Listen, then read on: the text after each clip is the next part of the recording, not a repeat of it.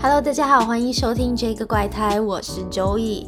哇哦，我又又又悄悄的更新了。对的，我不想再画饼给大家，也不想画饼给我自己说，我想努力的更新，因为我真的是太懒太懒了。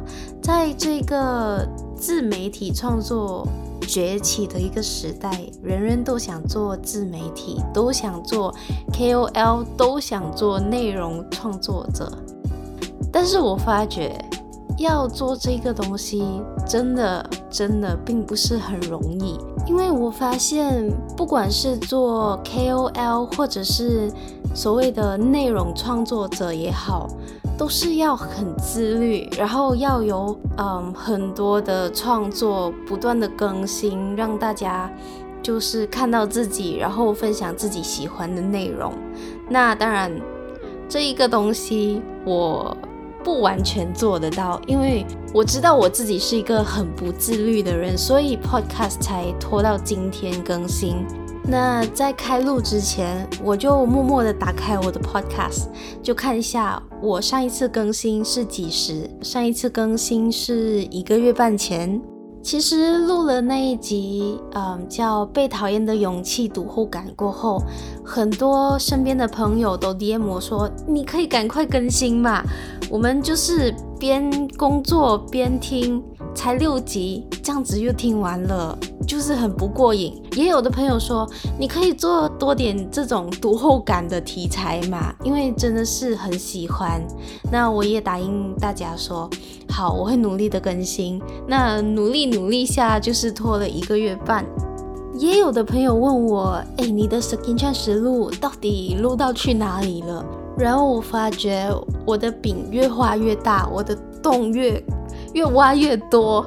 然后根本就是没这样多时间填不完，其实是有时间的，只是我的拖延症真的真的非常严重，也加上我上两期吧，我说我迷茫，到现在我还在迷茫，因为我觉得在这个时代，我们的网络迅速发展，然后科技也是迅速的发展，嗯，我看了很多的赚钱的视频。就看到，其实我们在这一个时代有很多很多赚钱的方法。我其实是一个比较贪心的人，我都想试一遍，但是就是一直在迷茫，不懂要干嘛，不懂自己喜欢的是什么，不懂到底怎么样赚钱，真的是非常矛盾。其实这期间我写了好几个稿，想录 podcast 给大家听，但今天。我又突然有感而发，所以决定把前面的准备的素材就挪到后面。书我有在看，所以读后感我也会慢慢的写，慢慢的在后面再分享给大家。但老实说，到外面实录这件事情，我还是非常非常的恐惧，因为我是一个铁铁的社恐，大家都会认为。屁呀、你哪里是社恐？你明明就是在外面很多话说，见到人就整个机关枪那样。但是你们还是放过我吧，让我练练胆子先。好啦，正式进入正题。为什么今天有感而发？因为我这几周听了好多好多的故事，也有的是亲身经历，所以才来讨论这个事情。首先，我想问大家。在哪一个瞬间，你们会觉得自己一瞬间的长大？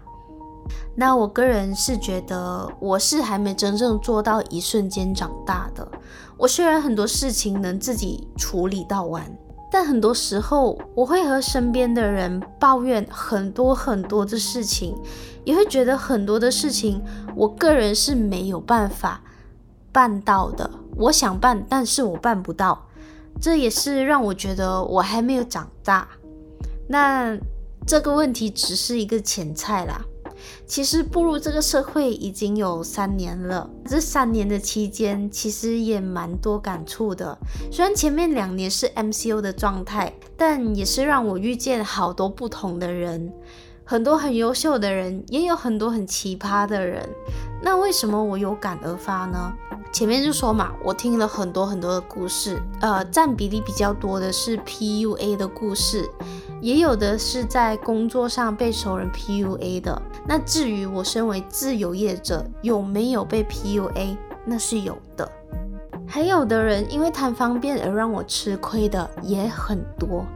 我试过，有的人认为是认识而让我收很低很低的费用，也有的是先让你做 A 的工作，然后后面就说，哎，反正你都做了，就顺便嘛，你连 B、C、D、E、F 的工作都做了。我承认这是双方的错误。我吃亏是因为我没有事先和别人沟通好，也学不会怎么样去拒绝人家，所以学会拒绝还有沟通是一件非常非常重要的事情。我其实也认为吃少少亏是没有什么很大的关系的，至少我有更好的人际关系。但事实上，需要捕获更好的人际关系，不不在于吃亏，吃多了大家也会觉得你很好利用。那身为自由业者，我是如何被 PUA 的？因为身为自由业者，我是需要自己去谈生意、找生意的。那我记得去年有一天，我朋友就说他认识的人需要剪辑师，他就问我，你有没有兴趣要接这一个项目？我说好啊，我就去谈，就去接呀。于是我就自己一个人就去见客户，一看就是两个在社会打滚很久的男人，然后就开启谈话模式。前面了解了一切过后，我觉得还算是正常。到后面的时候，他们就想开始慢慢的 PUA 我，就说：“哎，你读广电系的，你读电影，你读广播主持，你能吗？你到底能剪辑吗？你会剪辑吗？”然后我就说：“我会呀，前面。”给他们看的作品都是我自己一个人完成的，然后我实习也是进了一家 post production 工作。后面他们就问我，你打算要开什么价格？我就问他们，你们的影片到底要怎么样呈现，我才能好好出一个价格，对吧？然后他们就说了一大堆的东西。后面就开始扯远，就开始用很鄙视的眼神看着我。后面就开始炫耀说他们有跟哪一个公司合作。其实我不觉得是炫耀啦，是呃分享吧。然后他们合作的对象有的也是我认识的朋友。当他们说的夸啦啦的时候，我后来也实在忍不住。我是一个比较八卦的人，我就说：诶，我认识这一个人。他们满脸不屑的看，你认识？怎么可能？接下来我就，反正你们不信，我就只能静静喽。后来这两个人后续还有 approach 我，就说你要不要合作？我们要确认合作了。那当然，合作的前提。我们还是要确认我们的价钱啊，合作模式是怎么样？我就问他们，呃，你们的预算是多少？他们就跟我说一个非常非常离谱的事情，就是我们想看了你做完后的成品，才确认值不值得给你钱。我说，那公平起见，你们是不是要让我出价格呢？我就真的是按捺不住了。然后他们说好，你说。我说完后，隔天他们就把我踢出群了。我就觉得，哎，超傻眼的，为什么有这样的事情发生在我身上？那是其中一个印象比较深刻的啦。还有一个应该是近期的，就从谈话中，我也觉得他是一个在内行打滚很久的人。一开始对方给了我他的剧本，问我这样剪辑需要多少钱，我也回复了大概的价格嘛。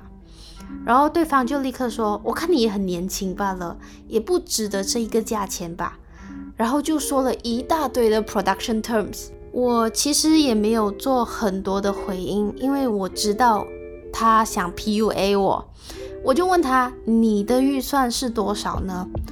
然后对方还是一直重复：“你的价钱太高了，我去外面找都没有你贵。”我又问他：“那公平起见。”可以给我知道你要什么样的剪辑风格吗？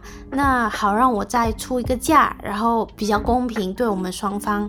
对方就一直根本听不懂我说的话，就这样子，对方一直环绕在那个话题。你的价钱太贵，我的剧本就这样，我根本不知道他要干嘛。到后来，我当然也有和我朋友还有推荐人求救，大家都说算了，这个人看起来也不知道自己要干嘛，所以这事情就整个就带过了。总结了这些种种的经历，我就想说，这世界上还真的什么人都有，好的前辈或朋友是会教你东西，也会帮助你，也有很多的前辈是倚老卖老的，也有的像我所说，看你年轻，社会资历少。就疯狂 PUA 你。我最近还有看到很多的人在剪辑的群组里面说：“诶，现在的新人在疯狂的做坏市场。”当然，我也是有跟我朋友讨论这个问题，就说其实做不做坏市场不应该是我们去定的，新人也需要机会。老手也需要吃饭，那这是大家应该平衡的事情，我是这样子觉得啦。听了那么多做坏市场的这个故事，然后身边朋友被 PUA，我自己也被 PUA 的故事之后，我很常对自己说，我要不断的前进，不断的学习新东西，因为你一不小心没有跟上，你真的真的会被淘汰，在不断。提升自己的过程中，我也会一直在想，我要让这些看不好自己的人大跌眼镜，让他们后悔。虽然这是很极端的事情，但也是我其中一个让自己前进的一个办法。最后就是希望身边的人，不管是听这 podcast 的陌生人还是朋友，少吃点亏，杜绝被 PUA，也不要做 PUA 的行为啦。我觉得你被人 PUA 是你自己的事情，那不 PUA 别人是你自己个人的素养。整个东西就是还是回到一个重点，学沟通还真的是。人生的其中一个很重要的一个题，你要学会先和别人沟通，你才会少吃点亏，少被 PUA。这也是我在迷茫当中领悟的一件事情吧。